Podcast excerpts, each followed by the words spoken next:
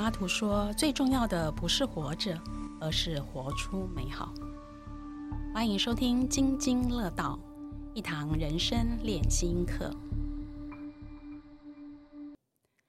今天的故事是国际演讲协会在二零一九年国语演讲比赛第一名刘祖金的故事，超载。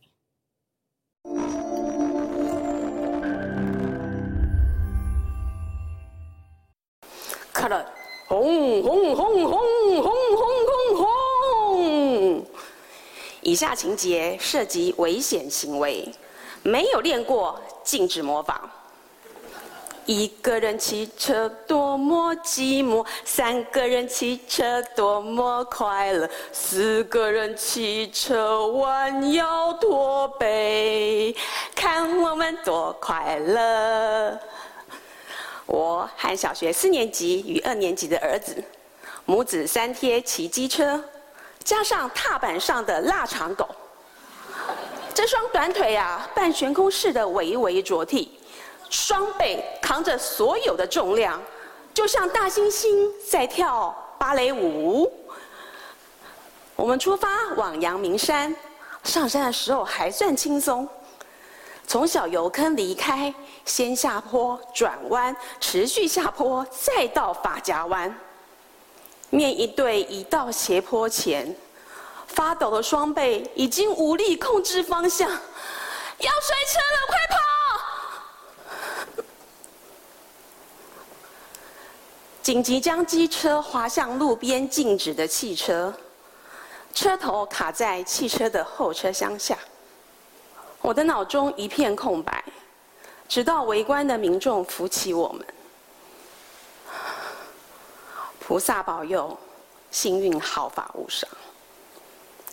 这一次把山路当作云霄飞车，差点危及孩子生命的经验，我知道骑机车不可以超载，但机车是我们唯一可以负担得起的交通工具。看似不守法的行为，其实是不得已的责任。在一个家庭里，总有人扛起一切，有人袖手旁观。或者你也和我一样，扛着所有的责任，好像钢铁人、神力女超人。我们把拯救家庭，就像拯救世界一样的扛在身上，而且似乎乐此不疲。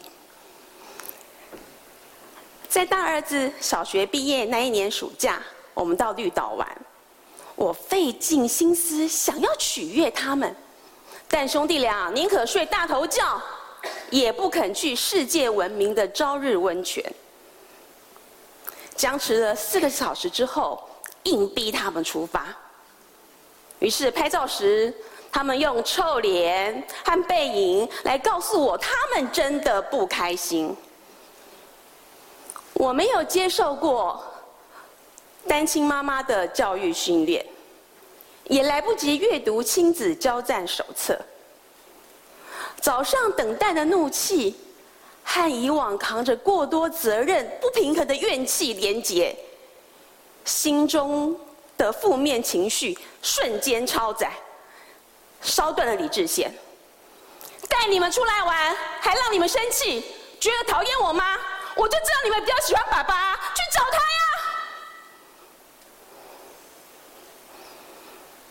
面对总是为小事暴怒的妈妈，各位会如何处理呢？当班长的哥哥会说：“身为母亲，照顾孩子长大是您的责任。”果然是模范生呐！弟弟会说：“妈妈陪我玩，还要抱抱睡。”哎，用这种撒娇啊来迷惑对手的假动作，我每次都中招。难怪他现在是篮球校队。哎哎，可是陪睡、陪玩、陪长大，这不是那一个腊肠狗的责任吗？我这辈子做牛做马，还要跟狗抢工作。但是兄弟俩总是软硬兼施，让我的心情从地狱回到了天堂。各位会友，处理妈妈的情绪问题是孩子的责任吗？有位师傅说过，遇见烦恼的时候，我们就要面对它、接受它、处理它、放下它。看到孩子们老是处理我的情绪，我发现对于以往的怨气，我从来没有真正的放下过。为了陪孩子快乐的长大，我决定要开始放下超载的责任和怨气。首先。我放下对母亲临终前的承诺，不再照顾小一岁的弟弟和他的儿子。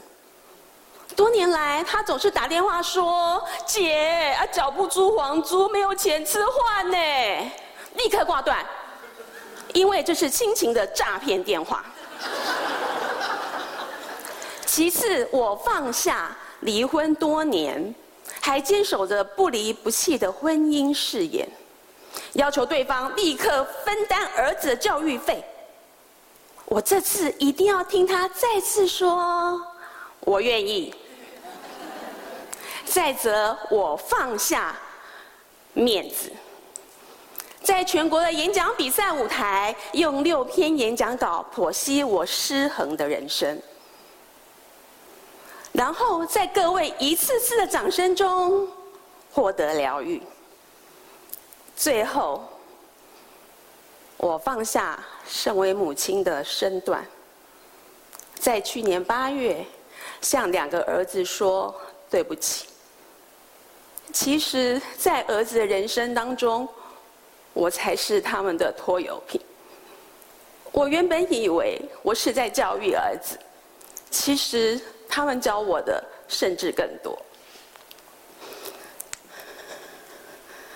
机车超载，危及生命；责任超载，压垮人生；情绪超载，伤人害己。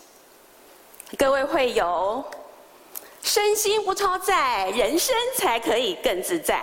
现在看看你们包包里有哪些不需要却每天背进背出的物品，身上扛了哪些别人的责任？心中累积多少负能量呢？这一刻，你要从哪个责任开始放下呢？主持人，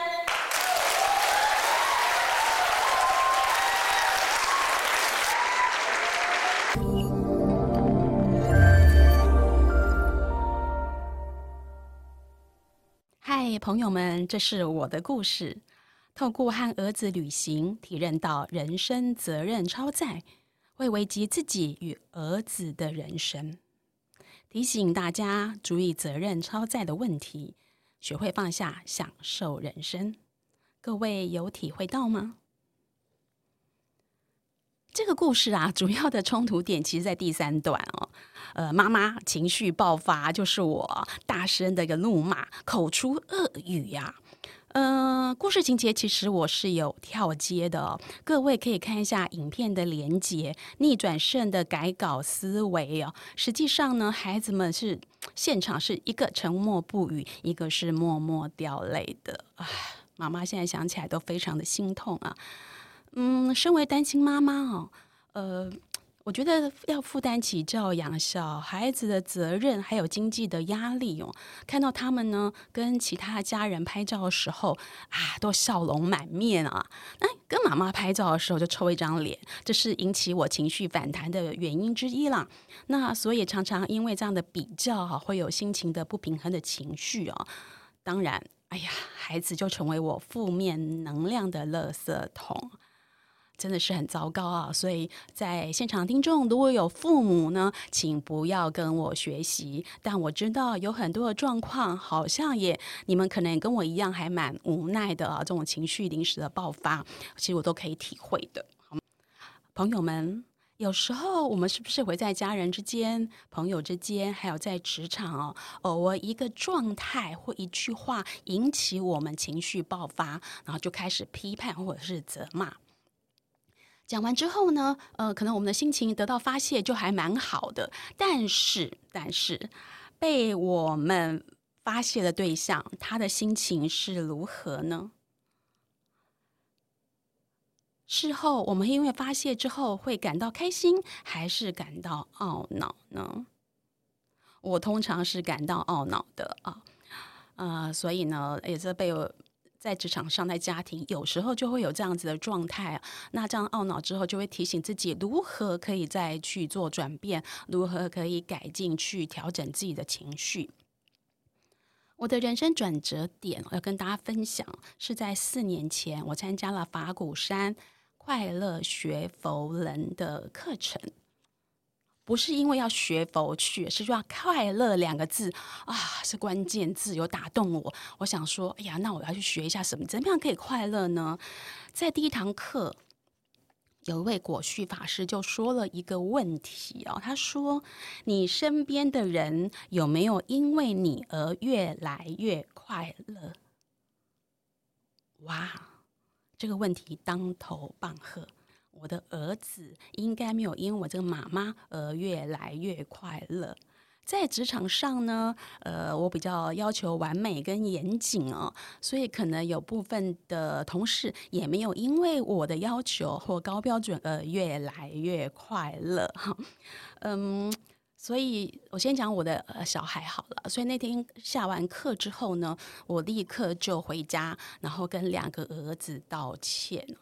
呃，就如同演讲的故事里面所说的，我真的非常感谢他们包容我，没有任何的抱怨，还默默在我身边陪妈妈一起长大。这件事情，我真的十分的感恩。呃，上天给我两个这么棒的儿子啊，嗯。在法鼓山的学习呢，我也开始知道，人生还有我们的生活，多起了一些烦恼的时候，要调整的是谁的心呢？各位听众，你可以想一想啊。我得到的启示是要先调整自己的心，好吗？好，而不是先去调别人的心。这个观念非常的重要。我在法鼓山才学到这个观念，以前常会去批判别人，其实应该来先调整自己的心态，还有自己的观念哦。而且呢，如果使自己不不起烦恼，就是一种智慧嘛。那让别人不烦恼，那就是一种慈悲啊。所以我自己也开始在学习这两件事情：智慧和慈悲。聆听节目的朋友们，你身边的人有没有因为你越来越快乐呢？如果有，我要恭喜你；如果没有，是什么原因造成的呢？工作。金钱、生活的压力、失恋、失业、生病，或者是担心社群没有人按赞，为什么他在赖已读却不回？哎呦，我想减肥却更肥，或者是在家庭、工作、时间和责任之间拉扯呢？让我们一起放下超载的责任和情绪。先让自己快乐，然后让身边的人快乐。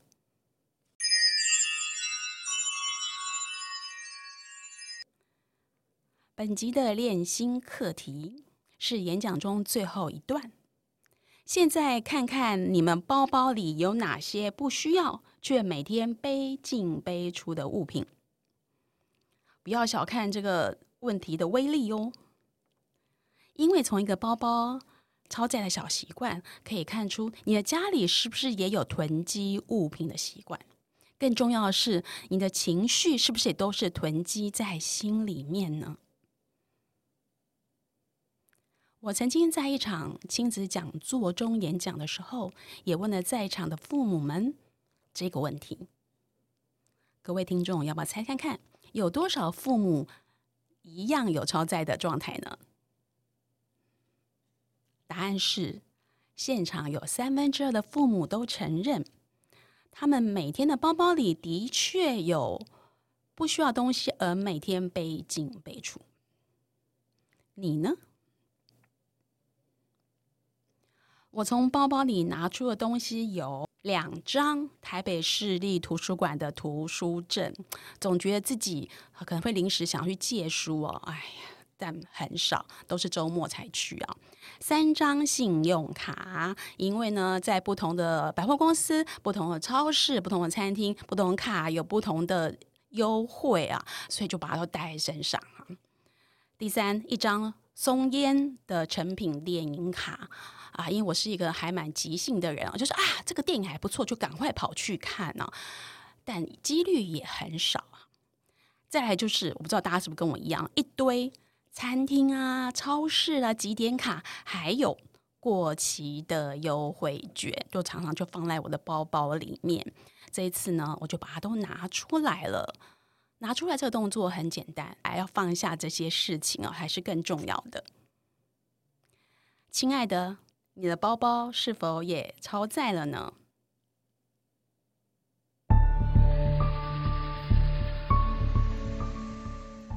津津乐道，和你一起听故事、学观点、转心念，让生活日日是好日。